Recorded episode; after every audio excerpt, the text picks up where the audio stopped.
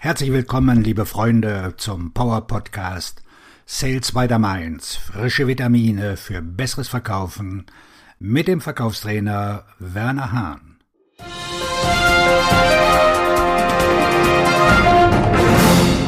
Welche Strategien funktionieren bei der telefonischen Akquise von Interessenten? Welche Strategien funktionieren am besten, wenn man Interessenten per Telefon akquiriert? In meinem Buch Perfekte Formulierungen für deinen Vertriebserfolg habe ich eine Liste von bewährten Strategien für das Akquirieren von Interessenten per Telefon zusammengestellt. Heute stelle ich dir zehn Strategien vor, mit denen du das Telefon beim Akquirieren für dich arbeiten lassen kannst. Erstens, benutze es. Ich bin erstaunt, wie viele Menschen das Telefon nicht zum Akquirieren von Interessenten nutzen. Sie rechtfertigen es mit dem Gedanken, niemand nimmt ab und geht ran. Tatsache ist, niemand hebt ab, wenn du nicht anrufst. Mir ist klar, dass die Anrufbeantworterquote gesunken sein könnte, aber weißt du was? Ich kann ein Telefonat führen und in diesen zwei Minuten mehr Informationen austauschen, als ich es durch ein halbes Dutzend E-Mails tun werde. Mein Tipp, nutz dein Telefon. Zweitens, keine dummen Fragen. Was qualifiziert sich als dumme Frage? Wie ist das Wetter? Wie geht's? Wie war Ihr Wochenende? Wie läuft der Tag? Ach, komm schon.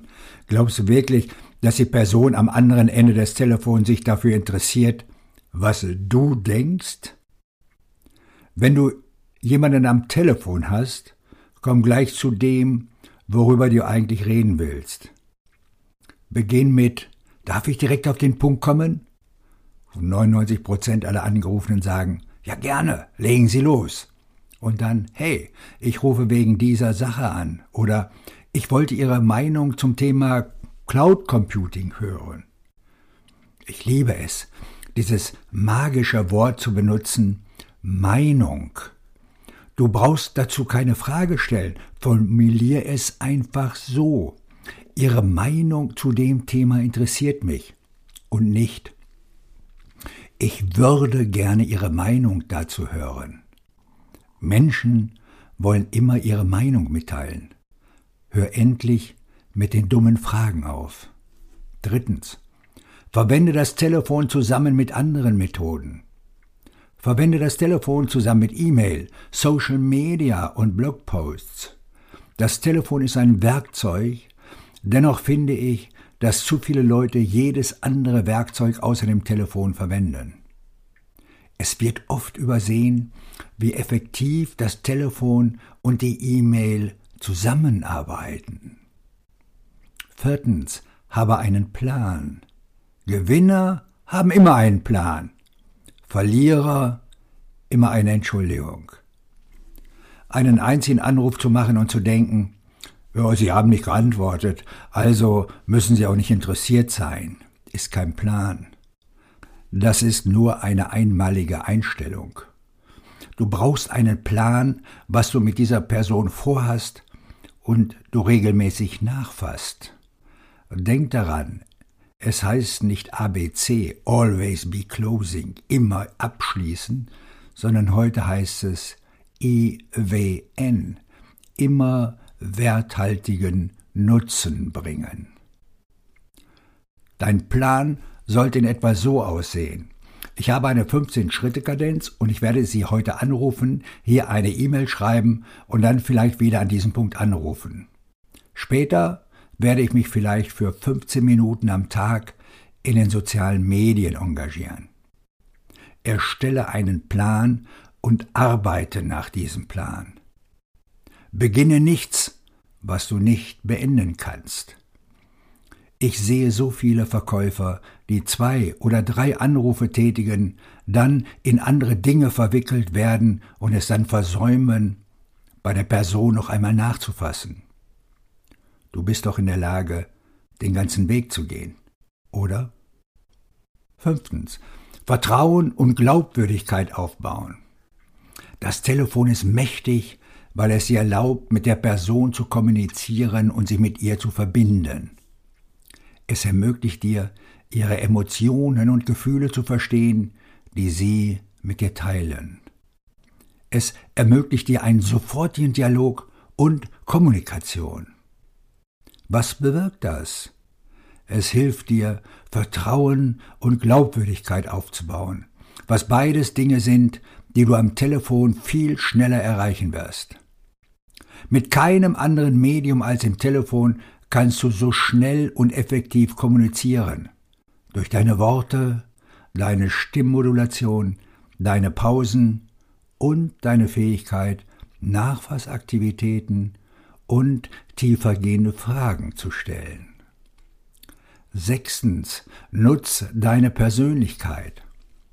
Deine Persönlichkeit ist ein großer Vorteil, also nutze sie. Lass deine Persönlichkeit durchscheinen. Du wirst dich viel wohler fühlen und als Ergebnis werden sich die anderen Personen in deiner Gegenwart wohler fühlen. Auf diese Weise wirst du ein besseres, tiefergehendes Gespräch führen. Wenn du allerdings die verrückte Tante oder der komische Onkel bist, dann haben wir ein Problem. Davon abgesehen würdest du wahrscheinlich sowieso keinen Erfolg im Verkauf haben, aber das ist nun ein ganz anderes Thema. Kurzum, lass deine Persönlichkeit durchscheinen. Siebtens, mehr Fragen stellen.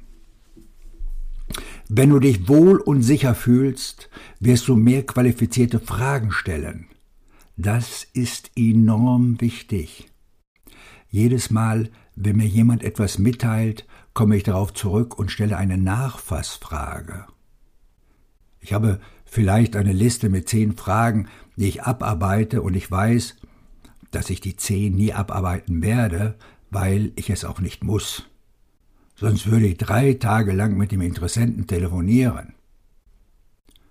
Wenn ich dir eine Frage stelle und du mir deine Antwort mitteilst, bete ich dir eine weitergehende Frage an. Ich werde darauf aufbauen und aufbauen und aufbauen. Ich liebe es, Leute im Voraus zu fragen, ihre Meinung dazu interessiert mich, um dann weitergehende Fragen zu stellen. Zum Beispiel, welche Erfahrungen haben Sie damit gemacht? Oder was ist denn für Sie bei dem Thema besonders wichtig? Oder wie sieht der Entscheidungsprozess in Ihrem Unternehmen aus? Es geht nicht darum, was du sagst, sondern um die Fragen, die du stellst. Achtens. Voicemail Anrufbeantworter. Ich verstehe es. Du rufst jemanden an und er ist nicht da. Mein Tipp, hinterlass immer eine Nachricht auf dem Anrufbeantworter. Denk nicht, ich werde keine Voicemail hinterlassen, weil die sowieso niemand abhört. Du hast recht. Aber es dauert auch nur 15 Sekunden, eine Voicemail zu hinterlassen. Also warum solltest du das nicht tun? Halte deine Nachricht kurz und knapp. Es wird vielleicht nicht zu einer Antwort führen, aber wenn sie es sich anhören, werden sie deine Persönlichkeit und ein Gefühl dafür bekommen, wer du bist. Mach es sinnvoll und hinterlass eine Sprachnachricht. Neuntens, Bedürfnisse aufdecken. Beim Telefonat geht es immer darum, Bedürfnisse aufzudecken. Das Aufdecken von Bedürfnissen bringt dich zum nächsten Schritt. Und das ist der Sinn eines akquirierenden Telefongesprächs. Durch das Aufdecken von Bedürfnissen verdienst du dir den nächsten Schritt. Mein Ziel ist folgendes. Ich möchte eine Information über den Interessenten erfahren. Wenn ich das schaffe, habe ich jetzt das Fleisch, mit dem ich weitermachen und vorwärts gehen kann. Ich möchte nur eine Sache erfahren, die es mir erlaubt, den Bedarf aufzudecken, und das werde ich beim nächsten Telefonat oder Gespräch nutzen.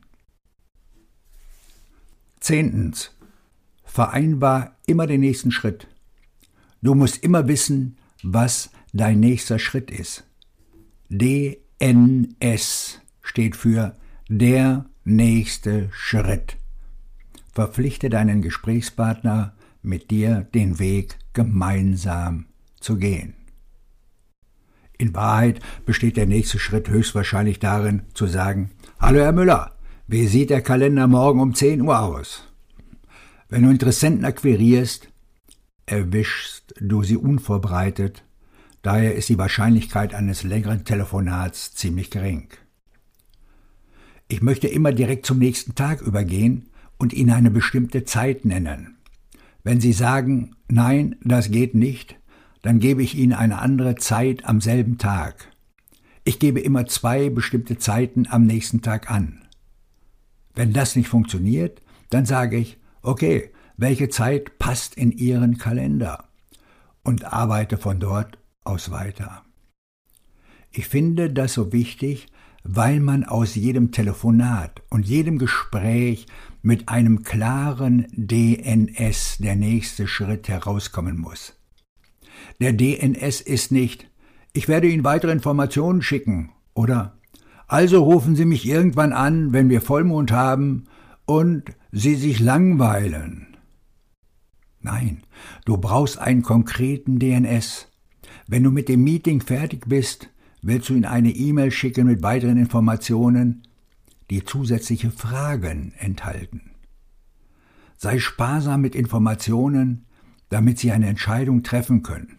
Biete aber genug Informationen, um ihr Interesse für dein Meeting am nächsten Tag aufrechtzuerhalten. Aus diesem Grund mag ich es nicht, eine oder zwei Wochen zu warten. Wenn du so lange zwischen den Anrufen wartest, werden sie bereits mit etwas anderem beschäftigt sein.